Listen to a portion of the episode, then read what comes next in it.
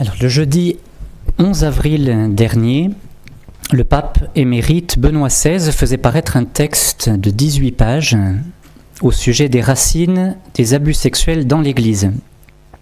Ce texte a été publié à la fois dans un mensuel allemand destiné au clergé bavarois et dans le quotidien italien Il Corriere della Sera. Il a suscité des critiques très nombreuses de la part des médias, mais aussi à l'intérieur même de l'Église. Ainsi, le quotidien français La Croix évoque un texte troublant. Ou encore hein, le père François Evé, jésuite, responsable de la, de la revue théologique Études, qui s'est dit mal à l'aise face à ce texte, en estimant que Benoît XVI était réducteur et caricatural. D'autres, au contraire, comme le cardinal Muller, ont salué, je le cite, l'analyse la plus approfondie qui soit de la genèse de la crise de crédibilité de l'Église en matière de morale sexuelle, et plus intelligente que toutes les contributions que l'on a pu entendre lors du sommet de la conférence des évêques prise ensemble. Nous allons présenter ce texte en nous posant trois questions. Pourquoi Benoît XVI a-t-il publié ce texte? Que dit-il d'essentiel dans ces quelques pages? Et comment mettre en pratique les demandes du pape émérite? Première question, pourquoi Benoît XVI a-t-il publié ce texte? C'est évidemment une question à laquelle on ne peut répondre que partiellement. Ce texte semble avoir été préparé pour la rencontre des présidents des conférences épiscopales convoquées par le pape François à Rome du 21 au 24 février 2019.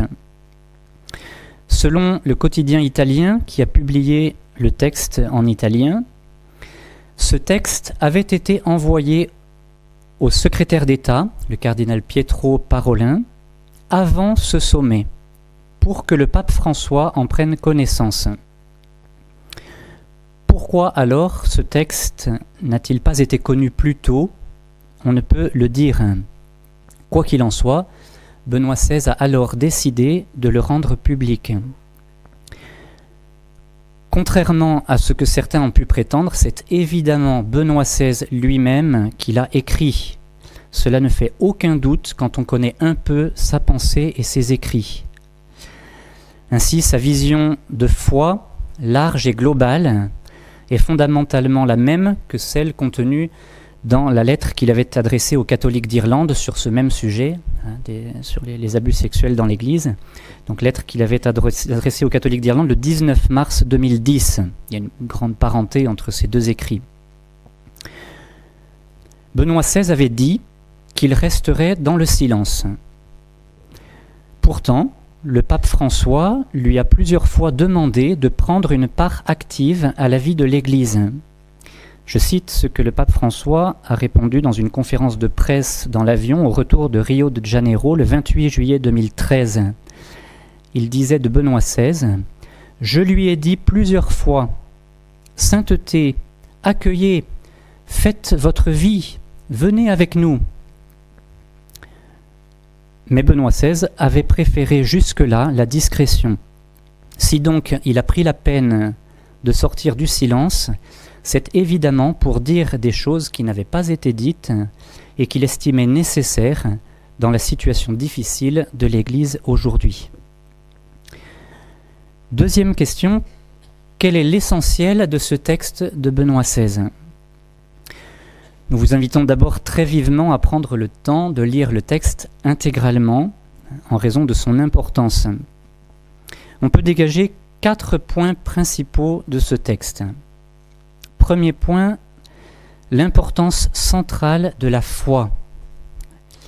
Si on vit de la foi, il est inconcevable de commettre de tels actes. En fait, la foi, dit-il en substance, commande tout et c'est précisément dans ce contexte actuel de perte généralisée de la foi que ces actes abominables se sont multipliés.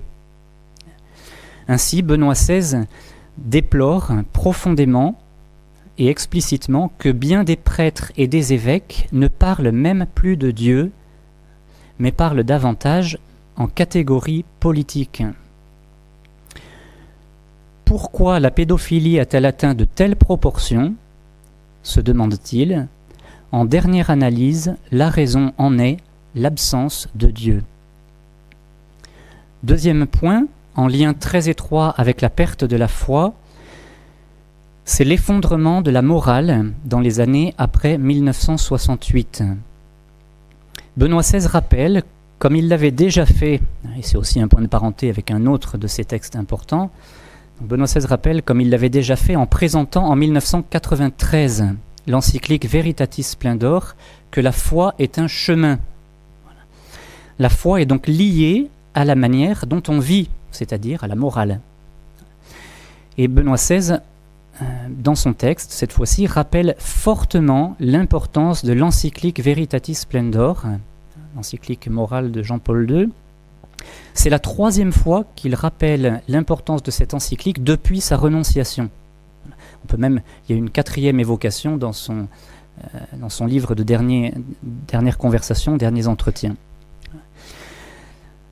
En évoquant au passage l'existence de clubs homosexuels, c'est son expression, dans des séminaires. Benoît XVI pointe évidemment une cause importante des actes pédophiles.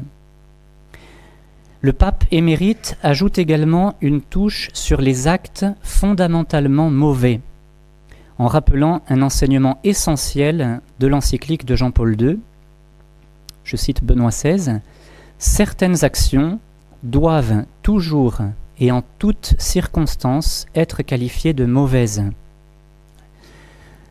Ce rappel de Benoît XVI n'est pas anodin, car Benoît XVI sait très bien qu'il s'agit là d'une question particulièrement brûlante en théologie morale actuellement, et en particulier dans la querelle autour de l'interprétation d'Amoris Laetitia. Troisième point essentiel de ce texte de Benoît XVI, il évoque avec beaucoup d'insistance, et c'est évidemment lié aux deux précédents que sont la foi et la morale, le fait qu'on ne pourra jamais édifier une nouvelle Église je le cite, Il devient évident que nous n'avons pas besoin d'une nouvelle Église de notre invention.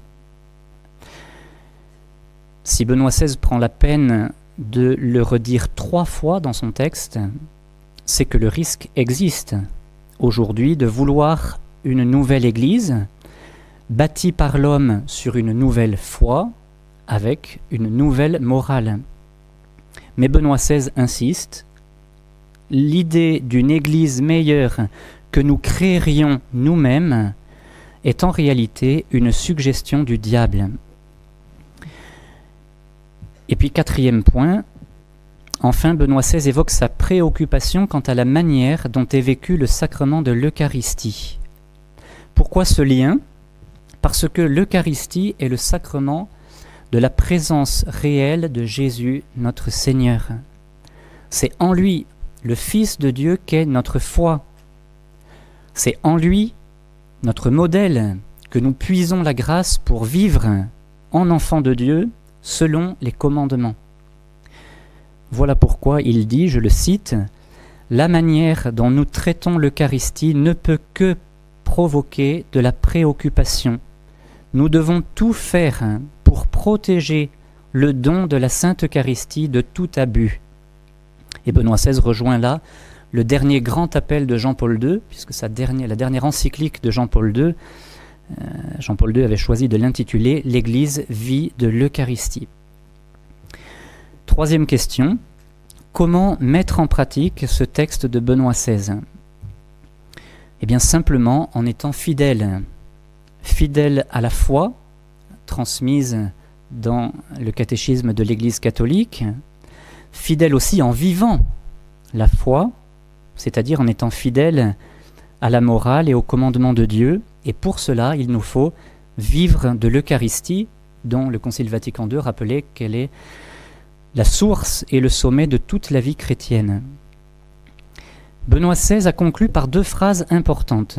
Dans la première, il dit ceci il est très important de contrer les mensonges et les demi-vérités du diable au moyen de la vérité tout entière. Oui, fin de citation. Oui, aujourd'hui beaucoup de demi-vérités sont énoncées qui nuisent à la vérité tout entière. Aussi, conclut Benoît XVI, l'une des tâches les plus grandes et les plus essentielles de notre évangélisation est d'établir, autant que nous le pouvons, des lieux de vie de foi, et par-dessus tout, de les trouver et de les reconnaître.